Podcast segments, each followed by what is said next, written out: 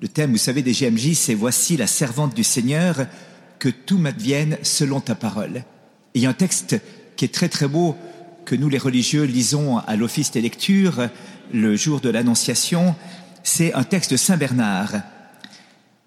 Je vous cite Saint Bernard, euh, pas tout le texte, mais en partie. Tu l'as entendu, ô Vierge, tu concevras un fils. Ta réponse aux douze vierges, Adam l'implore tout en larmes, exilé qu'il est du paradis avec sa malheureuse descendance. Il l'implore Abraham, il l'implore David, il la réclame tous instamment, les autres patriarches, les ancêtres, tous ceux qui habitent au pays de l'ombre de la mort. Ne tarde plus, Vierge Marie, vite réponds à l'ange, ou plutôt par l'ange, réponds au Seigneur, réponds une parole et accueille la parole. Alors il continue, pourquoi tarder, pourquoi trembler? Crois, parle selon ta foi et fais-toi tout accueil. Alors on imagine la scène, vous voyez, il y a Adam, Ève, Abraham, Isaac, Jacob, euh, les rois, David, Salomon, toute l'équipe, les, les, prophètes, Isaïe, Jérémie, et, puis euh, Osée, Habacuc et tout ça, qui sont là. Vas-y Marie, vas-y Marie. Tous ceux qui ont précédé, allez vas-y.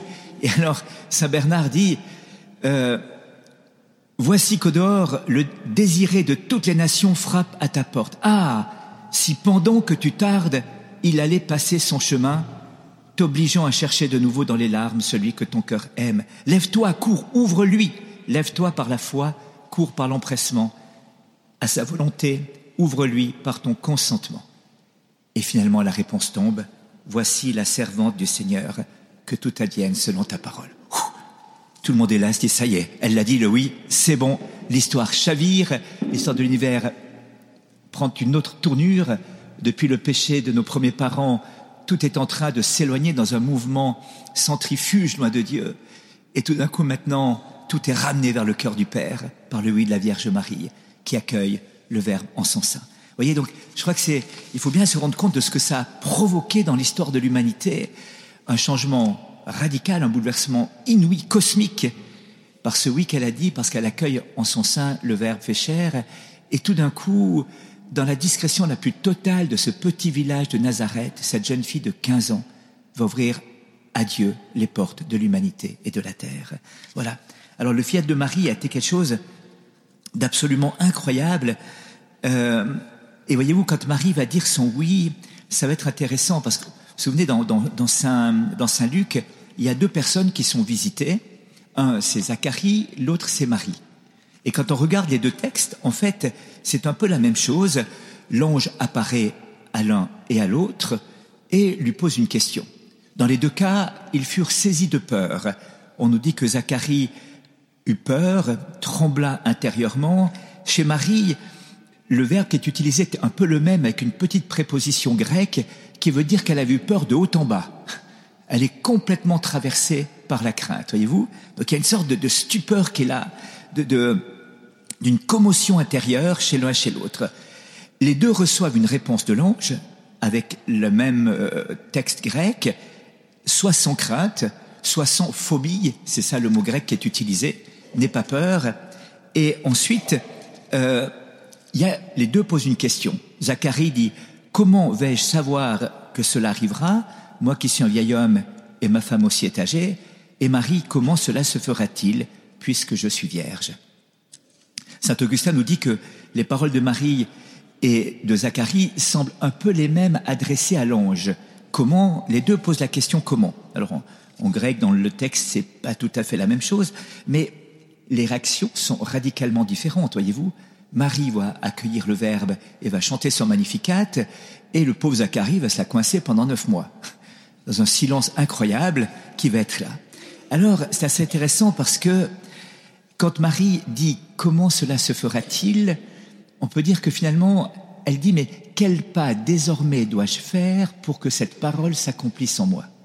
Donc, elle affirme complètement sa disponibilité à ce qui lui a été dit, et donc euh, elle s'ouvre entièrement à l'annonce qui lui, qui lui est faite. Zacharie, de son côté, c'est un peu différent. Euh, Zacharie est en train d'expliquer les lois de la biologie à l'ange Gabriel, voyez? Je t'explique qu'il y a un certain âge à partir desquels les dames ne peuvent plus concevoir. Ma femme a passé presque deux fois cet âge-là, euh, et moi je suis aussi un vieillard. Euh, explique-moi comment cela va se passer. Le verbe qui est utilisé en, en grec, c'est euh, mon expérience me dit que c'est pas possible. Ton histoire-là. Tu t'es peut-être trompé d'adresse, fallait voir chez le voisin ou je sais pas quoi. Enfin, et donc, il y a, voyez-vous, il y a, y a comme une, tous les deux posent la question comment, mais avec une attitude de cœur radicalement différente. Marie, c'est pour être totalement disponible à ce qui lui a été dit pour qu'elle puisse l'accomplir, et quand elle va dire son oui, en fait, c'est un oui qui non seulement acquiesce à l'œuvre de manière passive, si j'ose dire, puisque l'Esprit Saint la couvert de son ombre, mais elle acquiesce aussi totalement intérieurement. C'est-à-dire qu'elle est prête à faire tous les pas, tous les efforts, et d'entreprendre tout ce qui est en son pouvoir pour que ce qui lui a été dit puisse complètement se réaliser en elle. Et donc, vous voyez, c'est alors que Zacharie va devoir rentrer dans ce grand silence pour méditer intérieurement les choses. Alors, on dit, mais certains se disent, est-ce que c'est une punition Les pères de l'Église, non, c'est plutôt une correction. L'ouvrir à une autre réalité qui est autre que son seul euh, raisonnement personnel, que sa propre manière de voir. Alors, c'est une première leçon qu'on peut retenir, voyez-vous, quand Dieu nous appelle, quand Dieu nous interpelle. Et Dieu sait s'il nous interpelle aujourd'hui. Eh bien, il y a deux comment que l'on peut poser, celui de Zacharie, qui voudrait faire passer par notre rationalité l'appel que Dieu a sur notre vie, et puis celui de Marie, qui est une disponibilité totale à ce que Dieu veut nous donner. Cet appel vient nous secouer.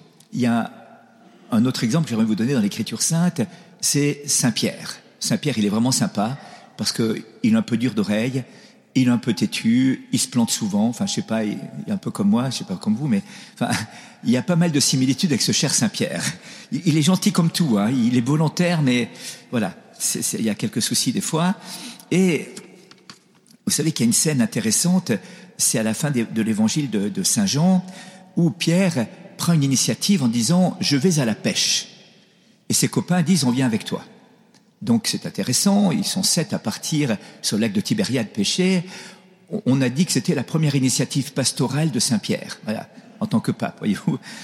Saint Jean le, le, fera, euh, Jésus l'appellera juste après pour paître son troupeau. Voilà. Et donc, il n'y a rien qui se passe toute la nuit.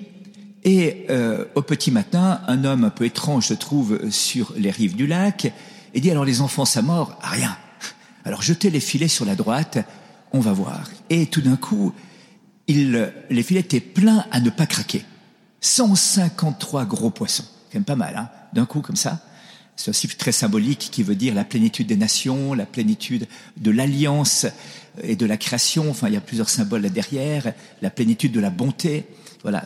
Je ne vais pas m'attendre là-dessus, c'est pas ça qui est important, mais toujours est-il que quand ce miracle se produit, le disciple bien-aimé dit, c'est le Seigneur.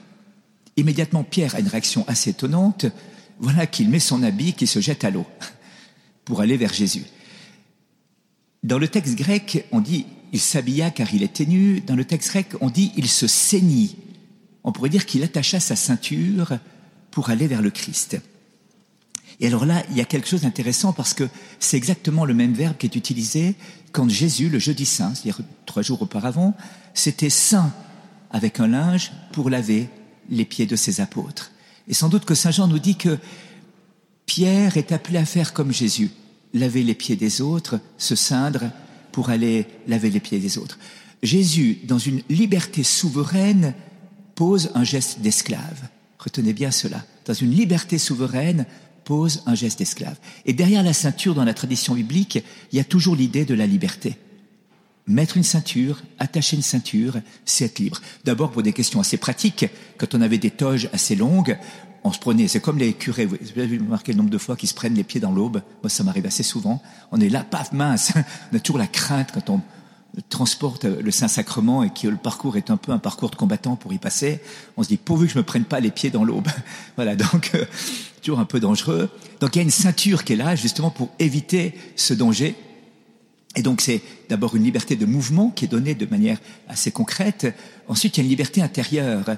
Cindre ses reins, les reins c'est le lieu de la force, le lieu de, de, de, de hum, oui, de, de, ce qui nous entraîne dans la vie. Et donc, à ce moment-là, Pierre pose un premier mouvement de liberté. Il va vers Jésus.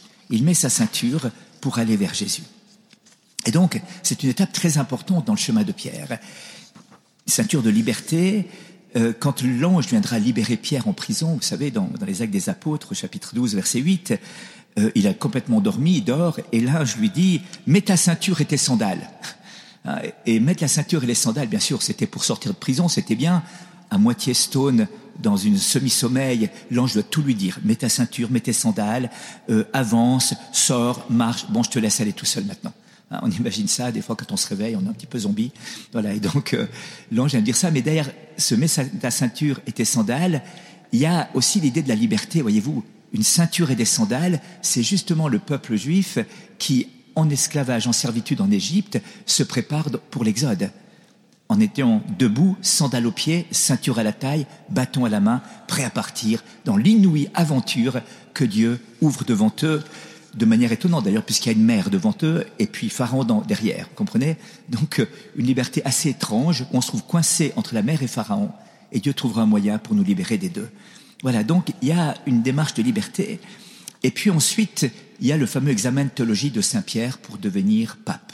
Quand même passer un examen de théologie, vous saviez peut-être pas, mais euh, Jésus est un examinateur et il pose trois questions à Pierre.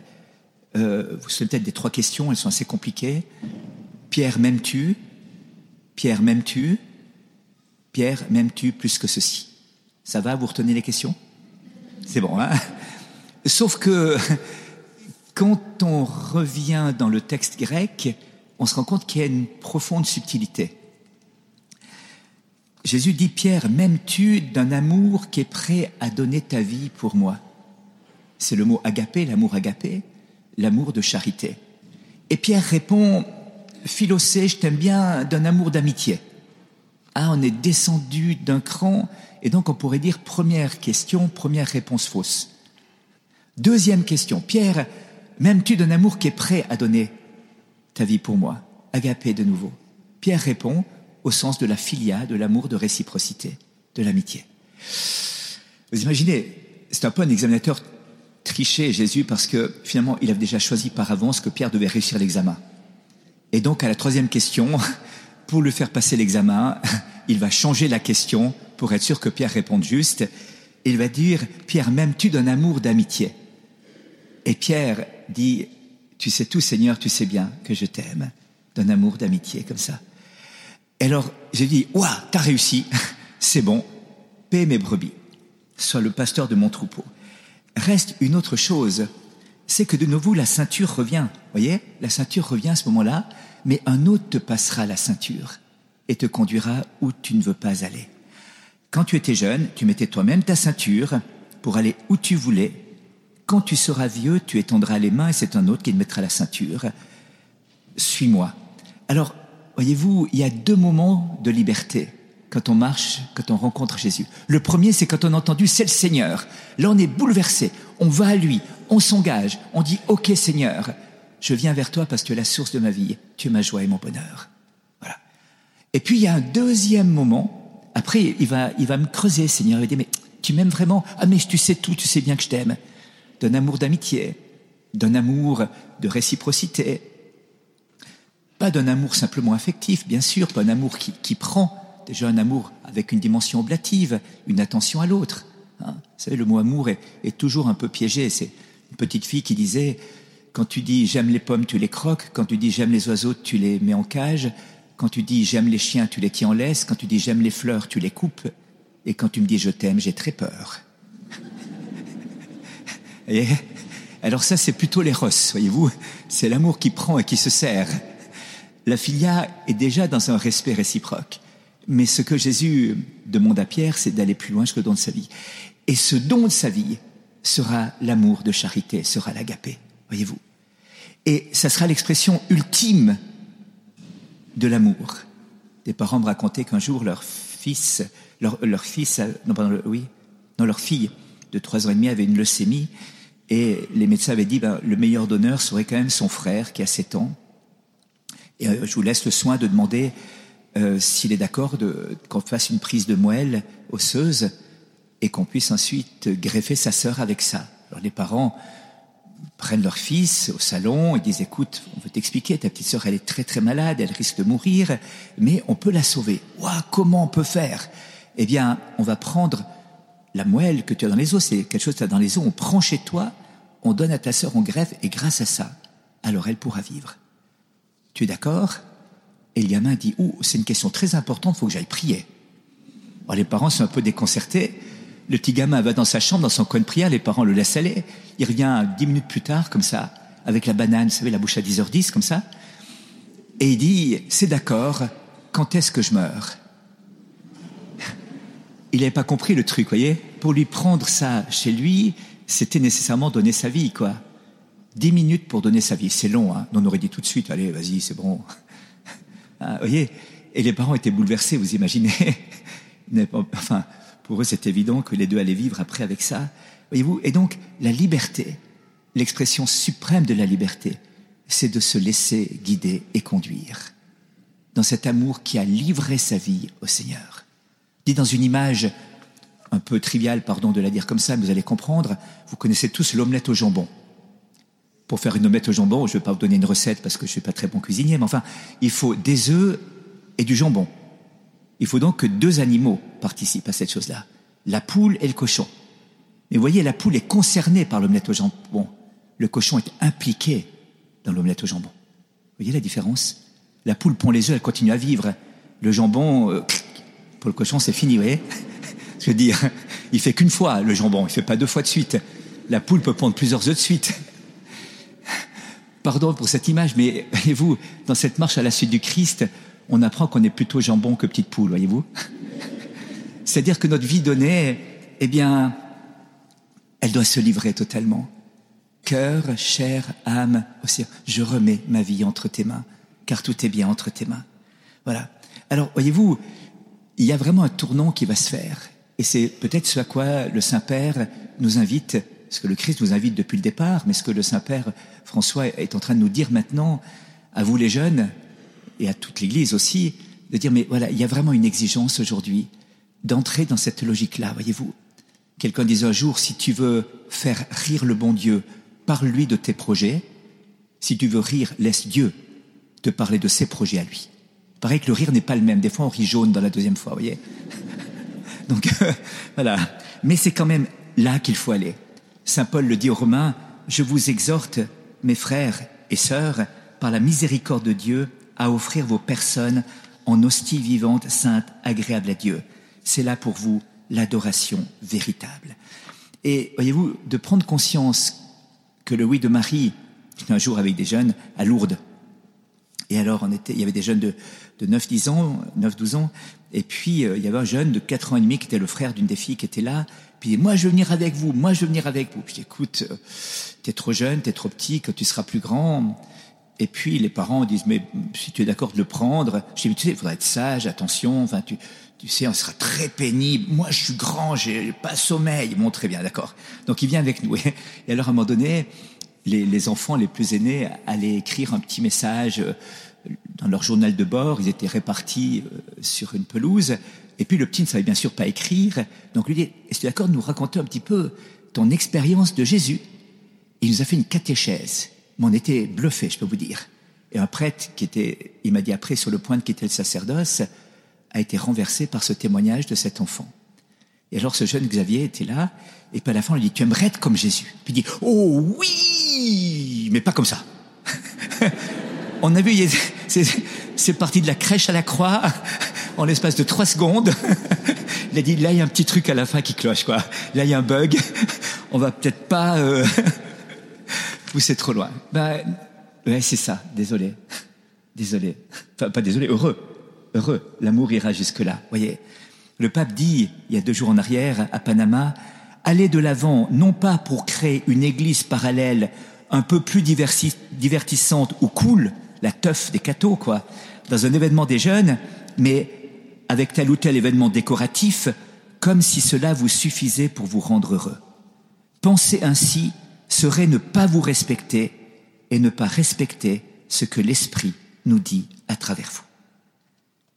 Au contraire, nous voulons retrouver et réveiller avec vous la continuelle nouveauté, la jeunesse de l'Église en nous ouvrant à une nouvelle Pentecôte. Wow, ça c'est génial. Une nouvelle Pentecôte.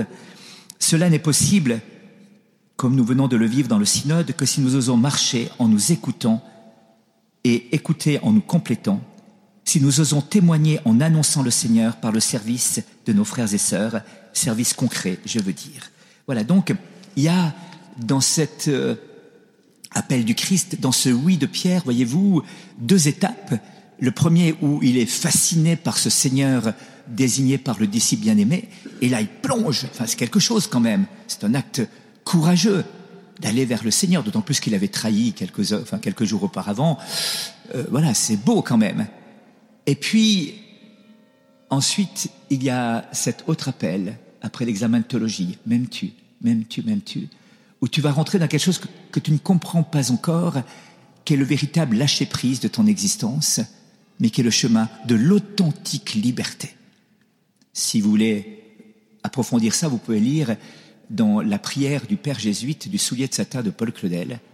Ce premier passage, la pièce de théâtre s'ouvre sur cette prière du Père jésuite sur un bateau qui a été attaqué par des pirates. Tous les missionnaires, quelque part entre, euh, au milieu de l'Atlantique, entre l'Europe et l'Amérique, euh, tout le monde a été massacré, lui seul est attaché au mât, et il fait une prière sur la liberté, alors que le bateau va couler bientôt. Et c'est absolument prodigieux, cette prière de la liberté en disant j'ai trouvé parfois ta volonté un peu pénible, mais maintenant c'est fantastique. Je suis ligoté à ta volonté, attaché au mât du bateau qui va couler, mais tellement libre sur la mer libre entre le ciel et la terre. Voyez-vous, c'est assez paradoxal et c'est très différent de ce que le monde nous parle et nous dit de la liberté, voyez-vous. Mais la liberté, le peuple dira, et l'a dit à plusieurs reprises, la liberté telle que le monde nous le propose parfois est servitude de nos désirs, de nos passions, de nos émotions, du dira-t-on, d'une mode, de la publicité, d'une façon de voir, des idéologies ambiantes, euh, d'un mimétisme euh, qui marque aussi notre société. Et tout d'un coup, la grâce d'être collé au Christ, d'être attaché au Christ, nous restitue à notre vraie liberté, car lui seul est libre et lui seul est capable de nous donner cette plénitude de la liberté. Il y a un philosophe qui s'appelle euh, Søren Kierkegaard qui disait que notre vie, il disait qu'il y avait trois étapes, trois stades dans notre vie, le stade esthétique, le stade éthique et le stade religieux. Il disait que dans le stade esthétique, on était là à explorer toutes les potentialités, à exploiter tout ce qui était possible, à développer jusqu'au bout nos talents. Et le stade éthique était finalement un grand choix. C'était là que c'était le choix de nos existences, de passer du stade esthétique au stade éthique il appelait ça même le baptême du choix, dans lequel je m'engage dans une réponse, dans une responsabilisation de ma vie. Et après, il y a le stade religieux où cette vie est abandonnée, on pourrait dire comme ça, dans les mains de Dieu, en raccourcissant un petit peu la pensée de Kierkegaard. Mais j'ai beaucoup aimé cette vision du philosophe de passer du stade esthétique au stade éthique, voyez-vous, où tout d'un coup, ma vie est inscrite dans une voie dont je ne connais pas l'avenir, bien sûr, puisque je suis abandonné entre les mains de Dieu et je me livre entre ses mains, mais qui est une décision de le servir et d'entrer dans cette logique-là. Alors, c'est là que s'inscrit véritablement eh bien, la vocation dans laquelle nous sommes appelés à rentrer. Cette vocation, Saint de Loyola nous dit, mais attention, c'est pas toujours comme on imagine. Euh, toute vie n'est pas nécessairement une vocation, dit-il. Pour que notre vie puisse vraiment être une réponse oui au Seigneur, ça implique de notre part de découvrir deux choses. La première, c'est que Dieu m'aime infiniment. Voyez-vous, le cœur de notre vie. Des fois, on est là, mais qu'est-ce que Dieu veut que je fasse? Qu'est-ce qu'il faut faire de ma vie? Mais calme, calme, calme. Dieu t'aime. Ça va? On se calme? On descend la pression? Dieu t'aime. Et la première leçon que Dieu veut nous donner, c'est comprends que je t'aime. Comprends que tu as du prix à mes yeux. Mais quand Dieu dit je t'aime, voyez-vous, c'est pas c'est pas des mots en l'air, c'est pas euh, c'est ça je t'aime pour lui. Tu vaux le prix de mon sang. Pascal disait Dieu a versé telle goutte de sang pour moi et la théologie rectifie, il a versé tout son sang rien que pour moi, voyez Et rien que pour chacune et chacun. C'est pas qu'il a commencé avec une pipette à calculer pour chacun. Non, c'est pas ça, c'est que tout entier, il est versé pour moi. Il va jusqu'à compter les cheveux de nos têtes. Alors pour certains c'est plus facile, pour d'autres c'est plus compliqué, mais enfin, euh, quand même, ça montre l'attention infinie qu'il a pour chacune et chacun d'entre nous. Et ça, c'est la première stupeur. Ça, c'est le point de départ de notre vie chrétienne, voyez-vous. Dieu m'aime infiniment. J'étais il y a quelque temps en arrière dans le métro ici à Paris, classe qui rentre dans le métro. Et puis, euh, des enfants de 5-6 ans, comme ça. Et tout d'un coup, trois filles s'assoient sur la banquette devant moi, et une commence à insulter l'autre avec une violence incroyable. Et je regarde les adultes qui étaient là, qui ne bougeaient pas, ni l'enseignante, ni les parents qui accompagnaient. moi, j'avais, ça, bouillonnait en moi. Vous savez, j'ai un vieux fond de juriste. C'était mon métier avant, donc euh, la justice, ça me titille quand même. Si je vais pas laisser passer ça quand même. Alors et puis celle qui euh, se faisait insulter ne réagissait pas. Si ça y est, c'est le souffle-douleur de la classe, elle est complètement inhibée, elle est déjà complètement recroquevillée, elle n'arrive même plus à réagir face à ces insultes. Alors je dis, maintenant c'est bientôt à moi, il faut que je me lance dans l'arène. Et avant que j'aie eu le temps de faire quoi que ce soit, la première avait terminé, parce qu'elle n'avait plus d'idée, je pense, sa litanie d'injures. Et celle qui était insultée hausse les épaules comme ça, puis elle dit, ben moi je m'en fous, je suis la fille du bon Dieu. Et donc j'ai compris que ce n'était pas une femme inhibée, mais une femme libérée, à 6 ans, et que finalement, toutes les bêtises que disait sa compagne, son ami, ne servaient, n'étaient rien, parce que tout était faillible, une seule parole infaillible habitait son cœur. Je suis la fille bien-aimée du bon Dieu. Ça, c'est une parole infaillible. Les insultes étaient complètement faillibles. Son ami pouvait se tromper en insultant comme ça. Mais Dieu ne se trompait pas en laissant résonner au fond de son cœur. Tu es ma fille bien-aimée. Et vraiment, elle était sourire comme ça, mais cool, décontractée, tranquille, rien du tout, tout ce que tu as dit ne me touche pas. Une seule parole emporte mon existence. Je suis la fille bien-aimée du bon Dieu. Voilà. Eh bien, voyez-vous, ça c'est la première leçon que Dieu veut que nous apprenions. Ensuite, il y a une deuxième leçon. Si je suis bien-aimé de lui, aimer, ça veut dire vouloir le bien de l'autre. En italien, on dit ti voglio bene. Je souviens quand j'étais dans un centre de personnes handicapées en Italie, au Cotolengo, il y avait Momo. Momo était un, homme atteint de nanisme, comme ça, pas très grand, handicapé aussi mental. Et Momo voulait toujours nous aider à desservir la table. C'est très sympathique de sa part, mais il était quand même assez maladroit. Et quand même, pour lui faire plaisir, on mettait toujours quand même une assiette ou une tasse sur son plateau. Et donc, il avançait avec nous comme ça, tellement heureux de pouvoir servir. Et donc, au bout d'un moment, pour nous montrer, nous partager sa joie, il nous regardait depuis en bas en haut, mais en nous regardant, il faisait comme ça, vous voyez Et chaque fois, la vaisselle qui se trouvait dessus tombait par terre. Et alors, c'était assez solide, ça tenait quand même. Alors, il était tout triste, on le voyait tout triste. On dit, mais Momo, c'est pas grave, on va remettre, on va aller. Et là, il nous prenait dans les bras, il disait, ma voglio bene. Je t'aime bien, je te veux du bien, en italien. Voyez-vous? Et j'ai toujours ce visage de Momo, avec cette parole, avec les yeux complètement euh, confondus, qui disait, mais oui, ben voilà, on va résoudre ce problème technique par cet amour. Je te veux du bien. Ce qui veut dire que le plan d'amour que Dieu a sur nos existences est un chemin de bonheur. Est un chemin de bonheur. Pas toujours facile à comprendre. Et donc, ces deux étapes, voyez-vous, la première étape dans le langage de Saint Ignace de Loyola s'appelle la sainte indifférence. À ne pas confondre avec le je m'en foutisme. La sainte indifférence est cette disponibilité totale. Je m'en fous Dieu même. C'est-à-dire que tu peux faire ce que tu veux de ma vie, quoi que tu fasses de moi, je te remercie car je sais que tu veux mon bonheur. Une fois qu'on a signé ce chèque en blanc, des fois on a un petit peu peur, hein, on dit ouh. Alors si je signe le chèque en blanc, qu'est-ce qui va marquer en haut? Aïe aïe aïe aïe, attention, c'est le piège, je vais me faire avoir. Non non non, justement pas. C'est là que le malin va nous dire que c'est un piège. C'est là que Dieu dit mais je t'aime, je ne peux pas te piéger. C'est impossible. C'est hors de mes catégories de pensée. C'est complètement étranger à ma façon de voir. Tu comprends bien Je t'aime comprends ce que ça veut dire Alors ensuite, laisse-toi guider, laisse-toi conduire, abandonne la chose. Et là, il y a une étape un peu délicate. Imaginez, euh, j'étais dans, le Haut-Var hier, moins 11 la nuit. Moins 11 la nuit. C'est frais quand même. Et j'imaginais quelqu'un qui frappe à la porte, complètement transi de froid, et qui dise euh, Est-ce que je. Non, j'ouvre la porte. Est-ce que vous voulez rentrer? Et la personne dit ben oui. Imaginons qu'elle dise oui. Et elle rentre, elle est au chaud, il y a le feu, c'est magnifique, le foyer, les flammes, tout ça. Imaginons que la personne est un peu inquiète, elle dit non. Si la tête du bonhomme, elle ne me revient pas, vaut mieux que je me casse ici le plus vite possible. Donc il part. Il a dit non, ok, il n'est pas au frais, il n'est pas au chaud, il restera au frais dehors. Imaginons une troisième possibilité. Hmm, j'hésite encore un peu. Laissez-moi réfléchir. Alors on va dire, on ferme la porte, je viens dans quelques minutes, ou vous ressonnez si vous voulez. Une demi-heure après, on s'inquiète, on dit, mais pardon, vous voulez rentrer ou pas? J'hésite un petit peu encore, je, ne suis pas sûr. Hein et la personne commence à, trembler un petit peu de froid, vous voyez Une heure après, on revient, on dit, mais vous voulez rentrer ou pas? Écoutez, mais ne me faites pas dire ce que j'ai pas dit, je n'ai pas dit non. Ah, je n'ai pas dit non. Mais, mais j'hésite encore. Et le lendemain matin, le bloc de glace qui est devant la porte d'entrée, avec les lèvres qui bougent comme ça, qui vous dit j'ai pas dit non, c'est cette personne. Vous avez compris qu'il y a une manière d'entrer, c'est de dire oui. Il y a deux manières de rester dehors, c'est de dire non ou de dire j'hésite encore. J'ai pas, mais alors j'ai pas dit non. Hein. Ah, ne me faites pas dire ce que j'ai pas dit. J'ai jamais dit non.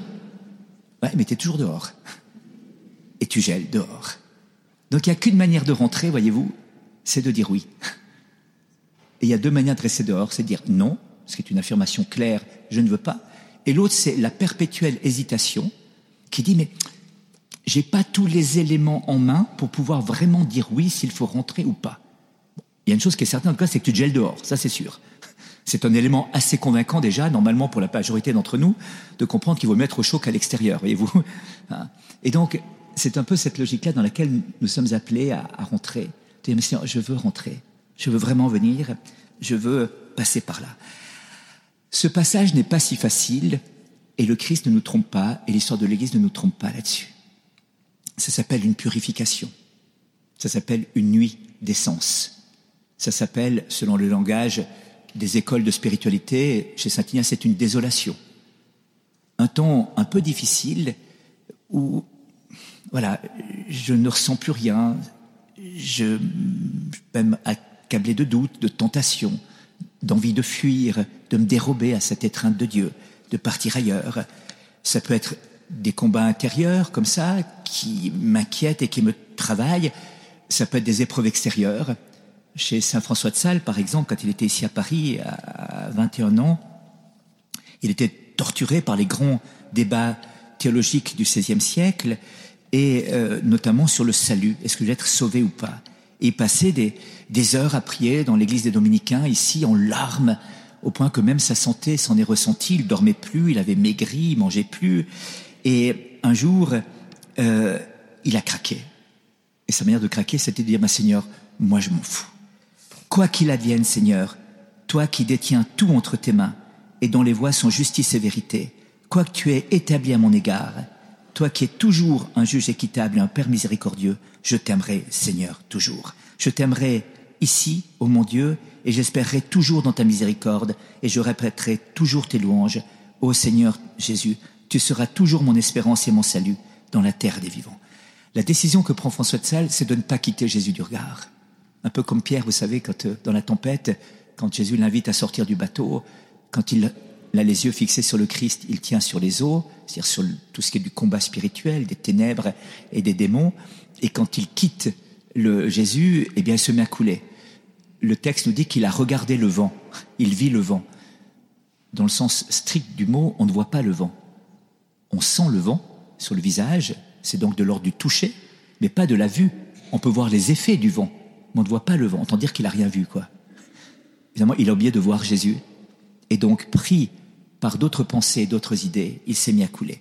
Chez Jean de la Croix, c'était plus sportif voilà que ses frères, ses propres frères, les frères Carmes, trouvent un peu dérangeant ce jeune qui veut réformer le Carmel et qu'il va les sortir de leur confort et de leur canapé, pour reprendre les mots du pape.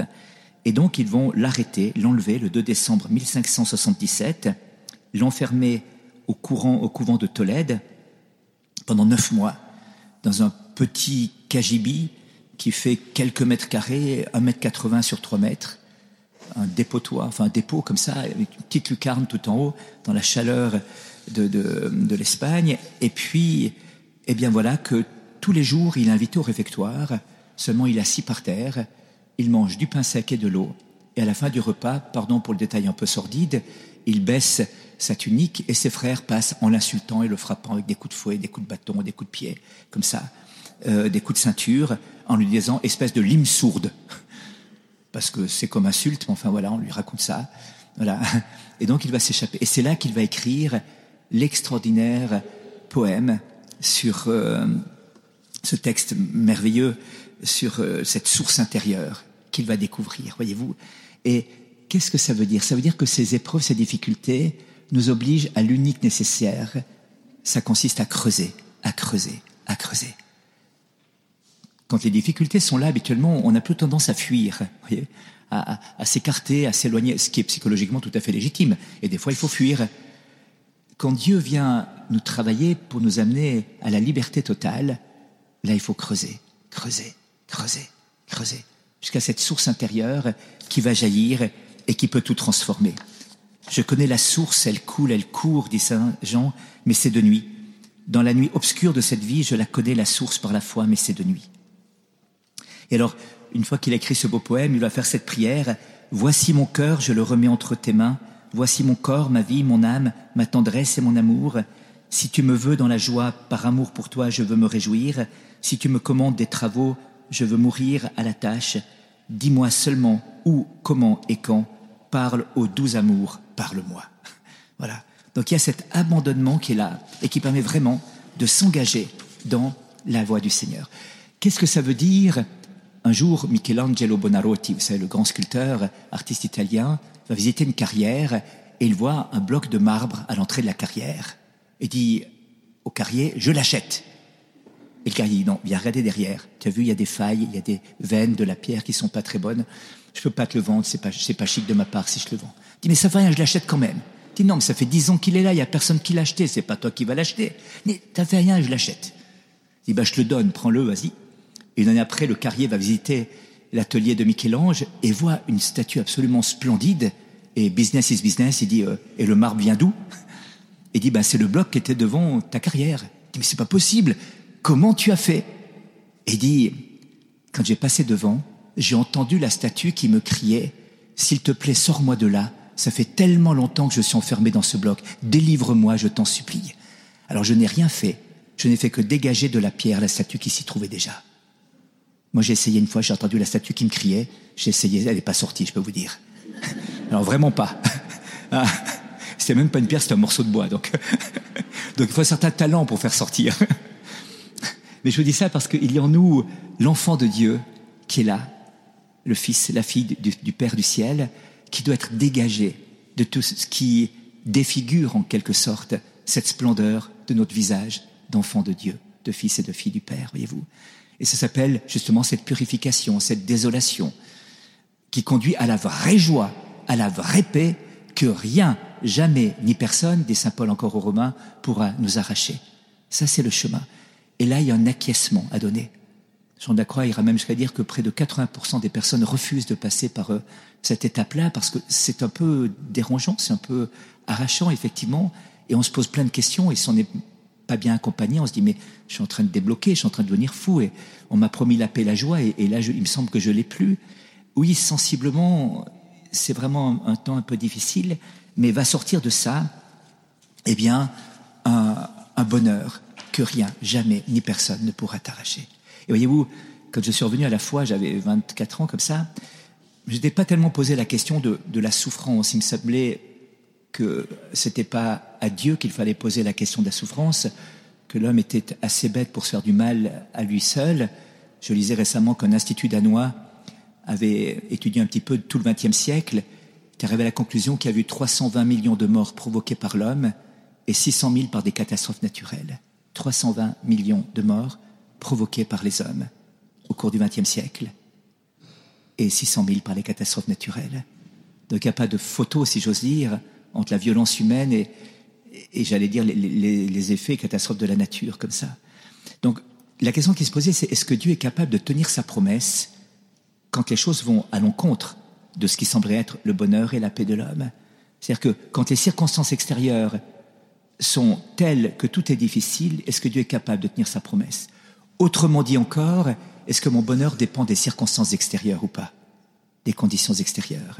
Et je pensais à l'époque à des gens qui étaient dans les camps de prisonniers au, au Goulag, au Vietnam, au Cambodge, en Chine.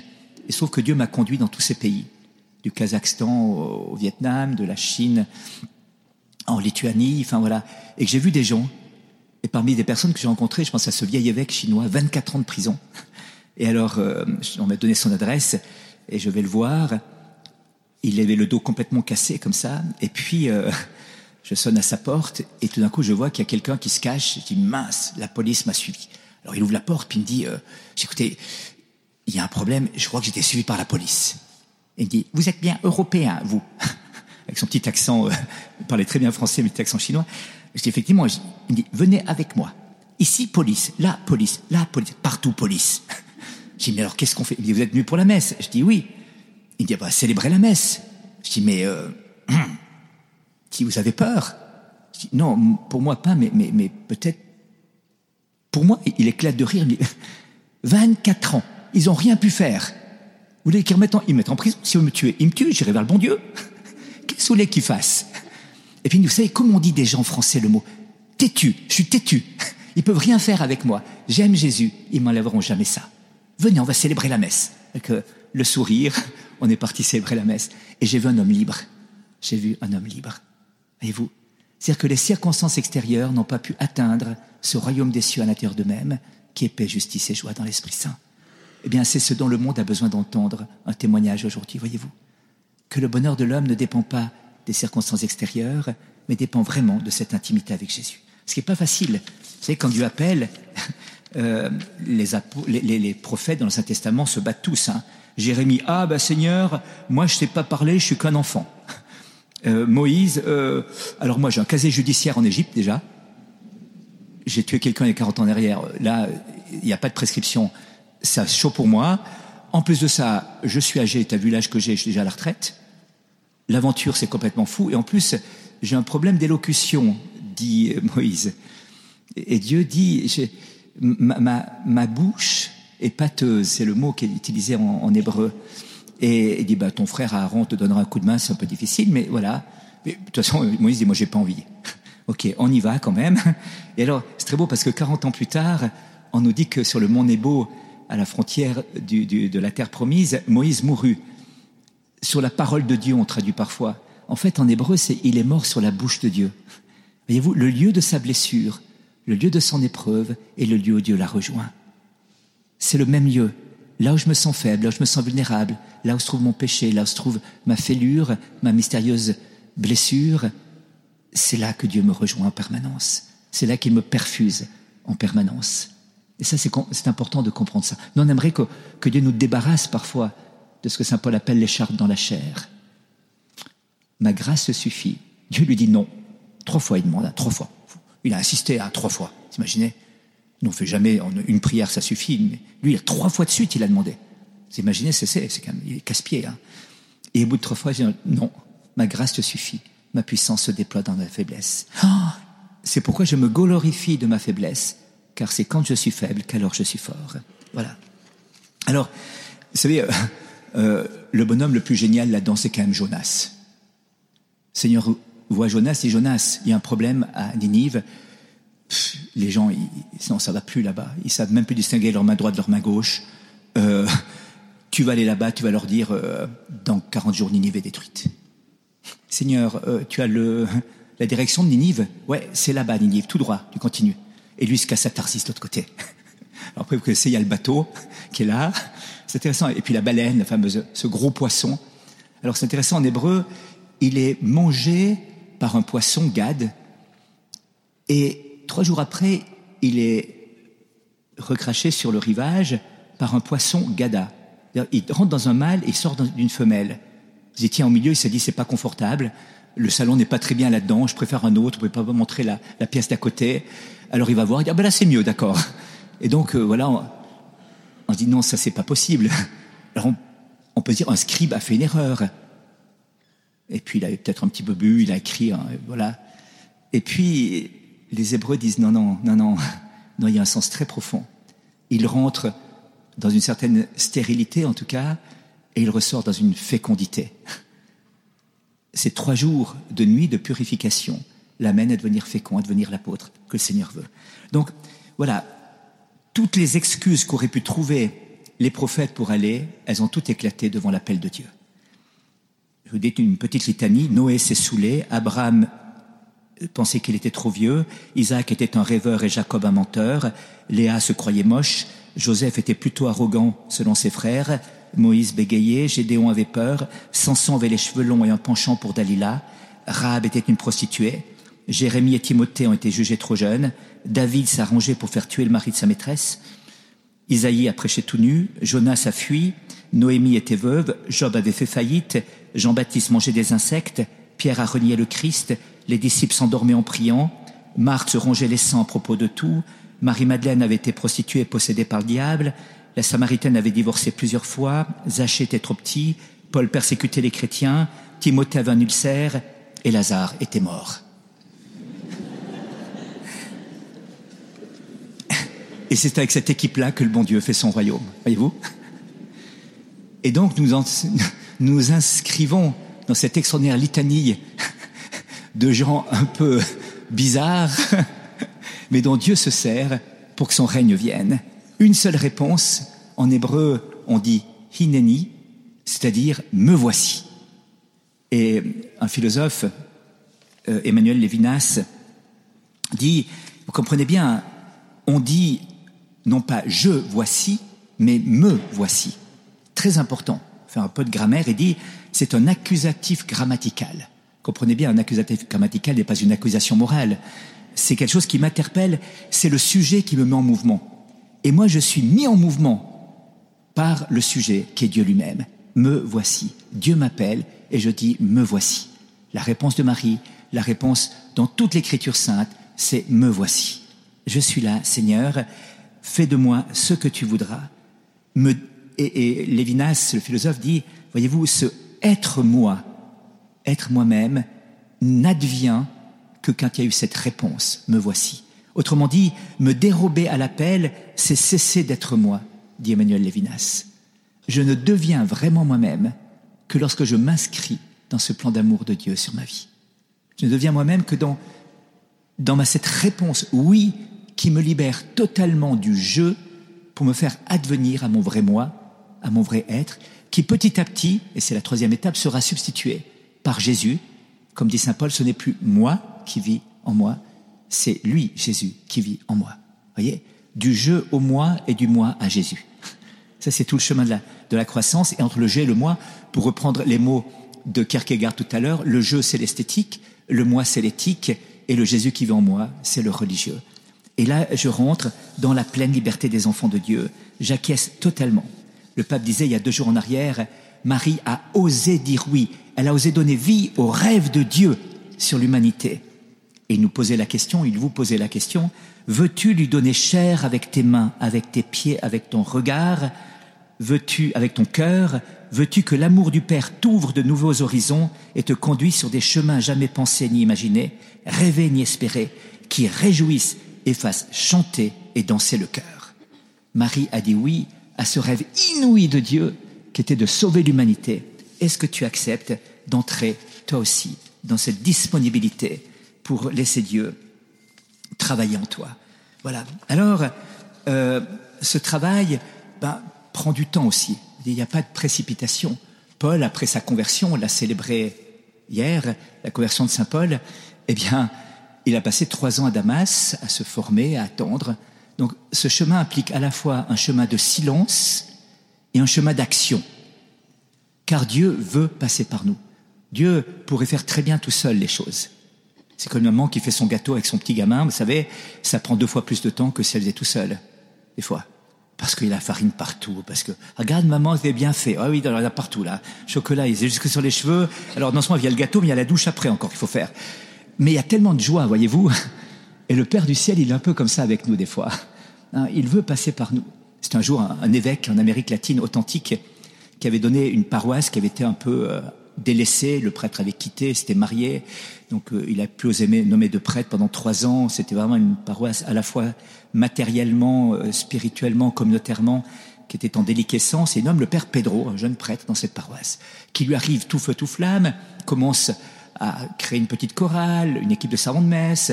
Avec les volontaires de la paroisse, il va repeindre l'église, il refait tout beau, il nettoie l'étoile d'araignée. Enfin, ça devient quelque chose de beau. Et deux ans plus tard, la paroisse est une des paroisses les plus vivantes du diocèse. Et l'évêque dit, caramba, si les gens ils se mouillent un petit peu, on peut faire des choses extraordinaires. Donc, il dit, il faudrait quand même que je montre en exemple Père Pedro, mais il est jeune, son humilité, il faudrait pas quand même qu'il en tire orgueil. Et il trouve la formule idéale, qui est épiscopale, le jour du jeudi saint, quand tous ces prêtres sont réunis, il dit voilà, j'aimerais ici relever le travail extraordinaire qu'a fait l'Esprit Saint dans la paroisse du Père Pedro. Et Père Pedro dit, Monseigneur, j'aurais aimé que vous voyiez l'état de la paroisse quand l'Esprit Saint travaillait tout seul. voilà. Donc Dieu veut avoir besoin de nous pour pouvoir accomplir cette œuvre qui est là. Que faut-il alors Une fois que j'accepte de dire ce hineni, me voici, que j'accepte d'entrer dans cette aventure extraordinaire, et il n'y a pas d'autre aventure que celle de faire la volonté de Dieu, qui ne consiste pas à faire de grandes choses, mais à faire de manière extraordinaire par un poids d'amour les choses les plus humbles et les plus petites, voyez-vous, et qui transforme le monde de cette manière-ci. C'est ainsi qu'on transforme le monde par ses actes d'amour, par ses prières. Comme disait Thérèse de l'Enfant Jésus, euh, Archimède avait dit Donnez-moi un bras de levier et un point d'appui, et je soulèverai la terre. Ce que Archimède n'a pas pu faire, moi, dit Thérèse, je vais pouvoir le faire. J'ai un bras de levier, c'est la prière. J'ai un point d'appui, c'est le Christ. Et avec ça, je soulève la terre. Voilà. Et ça, je trouve que c'est extraordinaire. Et c'est vrai. Du point de vue spirituel, c'est vrai point de vue physique, ce sera un peu compliqué, vous comprenez bien, mais du point de vue spirituel, c'est absolument vrai. Il est possible de soulever la terre de ses gonds et de transformer la terre de cette manière-ci. Alors, j'aimerais terminer par deux choses. Comment rentrer là-dedans Et ensuite, qu'est-ce que Dieu veut faire aujourd'hui à travers ce oui qu'on a dit Quel est le plan de Dieu Quelle est la vision de Dieu Elle n'est pas nouvelle, elle est de toujours, mais aujourd'hui, il nous la redit avec une acuité, avec une fermeté, si j'ose dire, avec une interpellation extrêmement grande. Voilà. Alors, la première chose, c'est que si nous sommes instruments de Dieu et si Dieu nous appelle à son service, c'est qu'il faut être branché en permanence sur lui. Ce branchement s'appelle la vie de la grâce, ou dans le langage un peu technique, la vie théologale. La vie théologale, c'est la vie qui touche Dieu en lui-même, et la vie théologale, c'est une vie de foi, d'espérance et de charité. Ce sont les trois vertus théologales, vous savez, qui nous font toucher Dieu. La vertu de foi qui me fait dire Jésus, je sais que tu m'aimes et je veux t'aimer en retour, de cet amour agapé. L'espérance qui nous fait voir déjà la destination ultime qui est le ciel que Dieu me promet et qui m'assure de la grâce qui me sera donnée pour aller jusqu'au ciel. C'est la vie de la grâce, la perfusion de la grâce permanente. Et puis, la vie de, charité, pardon, la, foi, eh bien, c'est de ne pas rester à notre seule sensibilité ou aux opinions du monde, mais se fonder sur la parole de Dieu. Dieu a dit, et c'est sa parole qui est vraie. Et c'est sur elle que je vais former mon jugement, former mon intelligence. Cette parole de Dieu et cette foi qui ne contredit pas la raison, mais qui l'amène à sa perfection et la dépasse. Vous savez que euh, Pascal disait, il n'y a pas de plus grand acte de raison que ce désaveu de la raison en quoi consiste l'acte de foi. Hein, C'est-à-dire qu'il il y a un acte de foi qui nous fait connaître les choses telles qu'elles sont. C'est le propre de la raison, d'avoir un rapport à la réalité, aux choses telles qu'elles sont. La foi nous fait connaître une réalité que ma raison ne peut pas saisir, le visage de Dieu, la tendresse de Dieu, les fins dernières, tout ce qui est objet de, de, la foi, et, qui finalement est une réalité. C'est pas une opinion, c'est une réalité, voyez-vous à laquelle j'adhère. Alors, la vie théologale, eh bien, s'affirmer le primat de la grâce. Le pape François l'a dit à plusieurs reprises, et ça, insiste, c'est la façon de pouvoir vivre nous-mêmes dans la mouvance de l'Esprit Saint. C'est une disponibilité à être mu par l'Esprit Saint, être transformé par l'Esprit Saint, être inspiré en permanence par l'Esprit Saint. C'est en Suisse, hein. on avait un jour un vicaire épiscopal qui était un homme très, très sympathique, mais qui n'avait pas un grand charisme avec les enfants. Il préparait des jeunes de 12 ans à la confirmation. Et il y avait un jeune, Jérémie, qui était un peu le turbulent de la classe, qui était toujours au premier rang habituellement, mais là on a dit on va le mettre tout derrière parce qu'il ne faut pas qu'il fasse le singe pendant le... on le mettra derrière. Et alors euh, le vicaire général arrive et dit mes chers enfants, bonjour. Et puis bonjour monsieur le curé, j'ai une question à vous poser, vous préparez votre confirmation Oui. Que fait l'Esprit Saint dans l'âme des justes? Question très simple, tout le monde est capable de répondre ici, bien évidemment. ça va de soi, vous comprenez bien. Enfin, voilà. Mais voilà. Alors, tout le monde baisse la tête, bien sûr, sauf Jérémie qui lève la tête, sachant pas très bien où il est. Et puis, euh, il dit, je répète ma question, que fait l'Esprit Saint dans l'âme des justes? Les élèves encore plus bas la tête, Jérémie plus haut. Dis toi, tu t'appelles comment? Jérémie. Tu peux répondre à la question. Monsieur le curé, j'ai pas compris la question.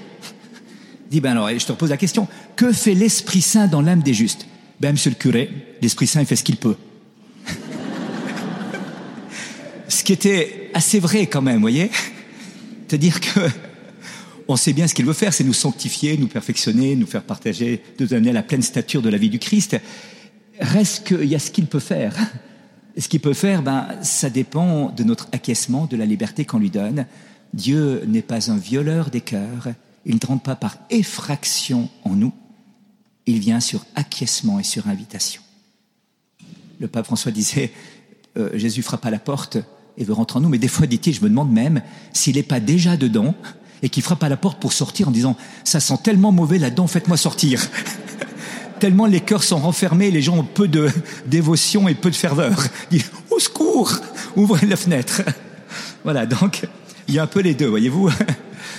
Où puiser cette vie de la grâce au sacrement, notamment à l'Eucharistie? Et vous, il y a ce, cette faim et cette soif du Christ eucharistique qu'il faut aller chercher. Dieu veut que nous allions à la source, à l'Eucharistie. Qu'on puisse vraiment aller là où le Christ lui-même se donne à nous. Il est réellement présent sous l'apparence de la petite aussi. Il est là-bas. Un jour, un curé à Bruxelles me racontait qu'il avait accueilli Mère Teresa. Lui-même était un expert en art et il avait visité la cathédrale de Bruxelles. Et puis, euh, ça, a duré, il a tout montré. Puis à la fin, il sort devant la cathédrale. Il dit Mère Teresa, ça a été, ça vous a plu? Oh oui, merci beaucoup. Vous pouvez me dire ce que vous a le plus plu dans la visite?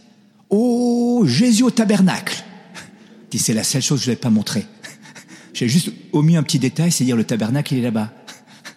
Et c'est la seule chose qu'elle a retenue la seule chose qui l'a passionné, Jésus au tabernacle. Voyez-vous? Donc, Jésus est réellement présent au Saint-Sacrement. J'ai un ami qui est prêtre aujourd'hui, qui est à la retraite, mais j'étais jeune servant de messe quand il était enfant, vous savez. Puis c'était encore l'ancien rite et tout. Et son curé était sans doute aussi un homme très pieux, mais un peu handicapé. Et après l'élévation, il a posé l'hostie sur la patène, il a mis les deux coudes sur l'autel pour euh, euh, faire la génuflexion. Quand il s'est relevé, plus d'hostie sur la patène, elle était rentrée dans la manche. Pauvre curé paniqué, il voit ça, patène vide, et son ascendant, c'est bon sang, il est où le bon Dieu? Et dans le catéchisme par question-réponse, deuxième question, où est Dieu? La réponse, c'est au ciel, sur terre, en tout lieu. Lui, tout fier, quand on lui pose une question de catéchisme à l'église, se dresse au garde à vous en disant au ciel, sur terre et en tout lieu.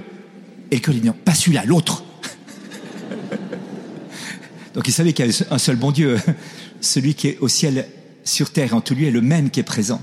Et vous, présent au Saint-Sacrement et donc la source de la grâce, la source ouverte par Dieu, la fracture de l'éternité dans notre temps qui passe, la fracture de l'amour divin dans cette chair humaine, c'est cette chair de Dieu donnée à l'Eucharistie qui devient ma propre force, qui m'assimile et qui me transfigure de l'intérieur de grâce en grâce et de gloire en gloire.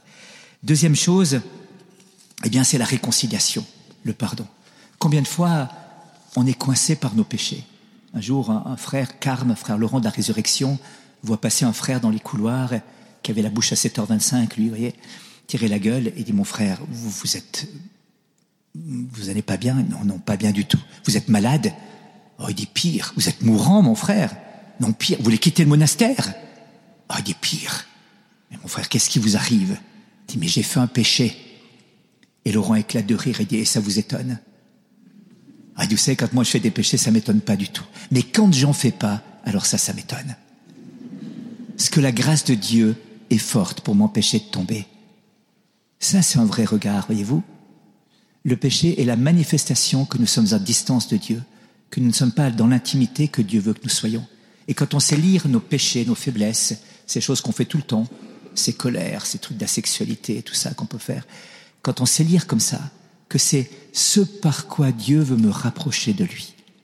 Ce par quoi Dieu me dit, c'est qu'il y a une distance entre toi et moi. Ah mais Seigneur, je vais à la messe, je fais ma prière, le matin, le soir, je fais mon signe de croix, sans chasser les mouches, je le fais juste. Ouais, d'accord. Mais regarde, il y a une faille qui fait que là, tu es tout seul et que tu te casses la figure. Et donc peut-être que tu devrais apprendre de moi, grâce à cette révélation que je fais sur ta misère, que je te veux plus proche de moi. Saint Paul dit, celui qui est avec Jésus ne pêche pas. c'est d'une force incroyable. Ça m'a frappé dans le temps de, de, la nativité d'entendre cette parole. Et je dis, mais il a tellement raison. C'est-à-dire que c'est pas par nos propres forces qu'on résiste. C'est parce que Jésus nous habite, que Jésus nous tient, que Jésus nous porte. Et donc tout notre travail, c'est à travers ce que l'on voit de faiblesse et de péché en nous, nous rapprocher de Jésus. Voilà. Et, quand on est avec lui, on aura le même émerveillement que le rang de la résurrection. Alors moi, ce qui m'étonne et ce qui me bouleverse, c'est quand j'en fais pas. Parce que Dieu est tellement fort et sa grâce est tellement puissante qu'il m'empêche de tomber. Voilà, sacrement de la réconciliation qui nous amène, et c'est le dernier point que j'aimerais relever, c'est ce que cet amour qui me presse me met en extase, dit le pape euh, Benoît XVI, et me met en exode, me fait sortir de moi, me fait aller vers les plaies de nos frères et sœurs. Nous sommes appelés à sortir de nous-mêmes, à sortir dans les périphéries, disait le pape. Je préfère une église sale, blessée, mais en sortie, qu'une église bien proprette, mais restée enfermée dans ses sacristies. Voilà. Et donc, le pape nous appelle à la révolution. N'ayez pas peur, faites une révolution. C'est un jour dans une manif, pas celles qui sont là maintenant, quand on vient de l'étranger, on ne peut frapper, mais c'était, à l'époque, c'est la CGT, vous voyez, qui manifestait. Il y avait une petite sœur, une histoire authentique, petite sœur visitandine à Nantes, qui était sortie pour faire un examen médical, et puis, vous savez, cloîtrée, elle connaissait pas très bien la ville, et à un moment donné, euh, voilà que euh, elle demande la rue à un manifestant qui très gentiment lui tape sur le dos en disant ma sœur, ben, madame, c'est par là-bas, et lui colle un autocollant CGT sur le voile. Alors la sœur euh, fait toute sa journée avec l'autocollant CGT. Elle arrive au monastère, toutes ses sœurs éclatent de rire en disant T'as vu ce que t'as dans le dos? Et du coup, elle se décide à écrire à Bernard Thibault, qui était le secrétaire général à l'époque, Religieuse cloîtrée au monastère de la Visitation de Nantes, je suis sorti le 19 juin pour un examen médical. À mon insu, un de vos camarades a collé sur mon voile l'autocollant 6 juin que je vous rends, après m'avoir fait un petit signe. C'est donc en faisant de la publicité pour votre manifestation que j'ai effectué mon trajet. La plaisanterie me fut révélée en arrivant au monastère, mais je me suis mis à retraduire les initiales de votre syndicat, CGT, Christ, gloire à toi. que voulez-vous, on ne se refait pas. Merci encore pour la joie partagée. Je prie pour vous. Au revoir, peut-être à l'occasion d'une prochaine manifestation. Réponse de Bernard Thibault. Ma sœur, je suis persuadé que notre jeune camarade, celui qui vous a indiqué le chemin, avait lu dans vos yeux l'humanité pure et joyeuse que nous avons trouvée dans chacune des lignes de votre lettre. Sans nul doute, il s'est agi d'un geste inspiré avec la conviction que cette pointe d'humour bon enfant serait vécue comme l'expression d'une complicité éphémère et pourtant profonde.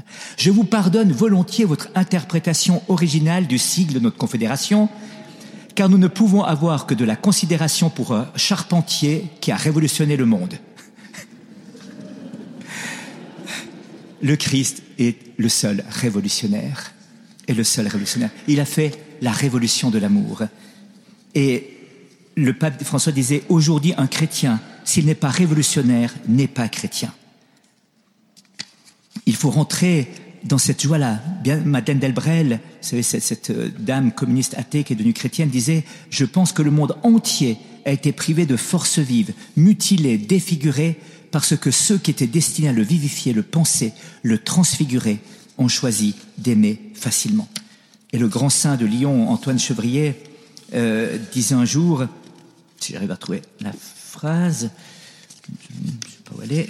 Oui, que de raisonnements auraient pu faire tous les saints qui ont suivi la voie évangélique pour les empêcher d'entrer dans une voie si élevée, si parfaite. Et s'ils s'étaient laissés prendre par tous ces raisonnements, ils ne seraient jamais devenus des saints. C'est le raisonnement qui tue l'évangile et qui ôte à l'âme cet élan qui nous porterait à suivre Jésus-Christ et à l'imiter dans sa beauté évangélique. Les saints ne raisonnaient pas tant, et c'est parce qu'il y a tant de raisonneurs qu'il y a si peu de saints. Non pas qu'ils ne pensaient pas, non pas qu'ils ne réfléchissaient pas, non pas qu'ils n'utilisaient pas leur intelligence. Saint Thomas d'Aquin utilisé son intelligence, euh, Jean-Paul II utilisé son intelligence, et vous, mais qu'il y avait une sorte de, de folie d'amour qui éclairait l'intelligence d'en haut et qui leur donnait une audace absolument incroyable dans les signes et les gestes qu'ils ont posés. Alors quel est le projet de Dieu? Bien justement dans cette révolution de l'amour qu'il veut créer, qu'il veut faire, créer une fraternité nouvelle, nous faire faire de nous des témoins d'un monde nouveau, des témoins d'un monde de frères et de sœurs. Martin Luther King disait, il nous faut apprendre à vivre ensemble comme des frères, sinon nous allons mourir ensemble comme des idiots. Et j'attendais récemment, vous savez, que le Haut Conseil à l'égalité entre femmes et hommes, 18 avril dernier, avait proposé de réviser la Constitution française en disant liberté, égalité, non plus fraternité, pas c'est trop masculin, mais adelphité. Adelphité, ça vient d'un mot grec, adelphos, ou adelphotes. Adelphos, c'est le frère, mais adelphotes, c'est un mot créé par Saint Pierre qui n'existait pas avant. C'est le mot pour définir l'Église, la fraternité de l'Église, voyez-vous. Eh bien, nous sommes appelés à bâtir comme ça. Et il y a un, prophète, vous vous souvenez, le, prophète euh, euh, qui vanité des vanités, tout n'est que vanité, Coëlette. On dit ça y est, c'est un type qui est dépressif. Il est vraiment là euh, en déprime totale et dit vanité des vanités, tout n'est que vanité. Coëlette, ça veut dire le rassembleur, c'est un roi qui a quand même le souci de son peuple et peut-être que c'est pas tout à fait ce qu'il veut dire. Quand on traduit en hébreu vanité des vanités, en fait, ça se dit révèle ravalim et ça veut dire buée de buée. Ah, mais révèle, c'est le nom de Abel. Et alors on se dit, mais tiens, peut-être qu'il est en train de nous donner un message très important. Il nous dit, Abel de Abel, tout n'est que Abel. Alors quand on lit un texte hébreu comme ça, dans c'est pas la lecture midrashique, on dit, tiens, ça fait appel, Colette fait appel à la Genèse. Donc si Abel, il faut Cain. Où est Cain Et Cain arrive dans le deuxième chapitre de Coëlette, où il est dit, euh, j'ai acquis du bétail, du petit et du gros, j'ai acquis des esclaves, des serviteurs, en plus finir. J'ai acquis. Cain, le mot Cain vient d'un verbe hébreu qui veut dire j'ai acquis. Donc, Coël est en train de nous dire une chose très importante. Il y a deux manières de, bâtir le monde, soit selon Abel, soit selon Cain, et qu'il faut choisir. Le texte de Coëlette n'est donc pas un texte d'un roi désabusé et dépressif, mais le texte d'un prophète qui dit faites gaffe. Où vous êtes Abel, des frères qui réunissent entre eux dans la fraternité et qui bâtissent entre eux cette communion d'amour où vous aurez qu'un, l'acquisition et le meurtre du frère, voyez-vous. Et donc, je crois qu'il faut demander à Dieu cette grâce aujourd'hui, d'être des témoins envoyés, ayant connu l'amour de Dieu, pour diffuser cet amour et bâtir ce que Dieu veut pour nous autour d'un même Père, une fraternité. Et nous, nous connaissons le Père et nous sommes appelés à être les témoins, les bâtisseurs et à rayonner cette fraternité de sorte qu'elle puisse se répandre un peu partout. Et le pape sera prochainement au Moyen-Orient pour parler de cette fraternité avec nos frères et sœurs musulmans là-bas, en disant, voilà, il y a peut-être là, véritablement, l'issue de ces tensions dans lesquelles nous vivons. Et ça, c'est l'évangile et la grâce qui nous en donnent la force. Amen.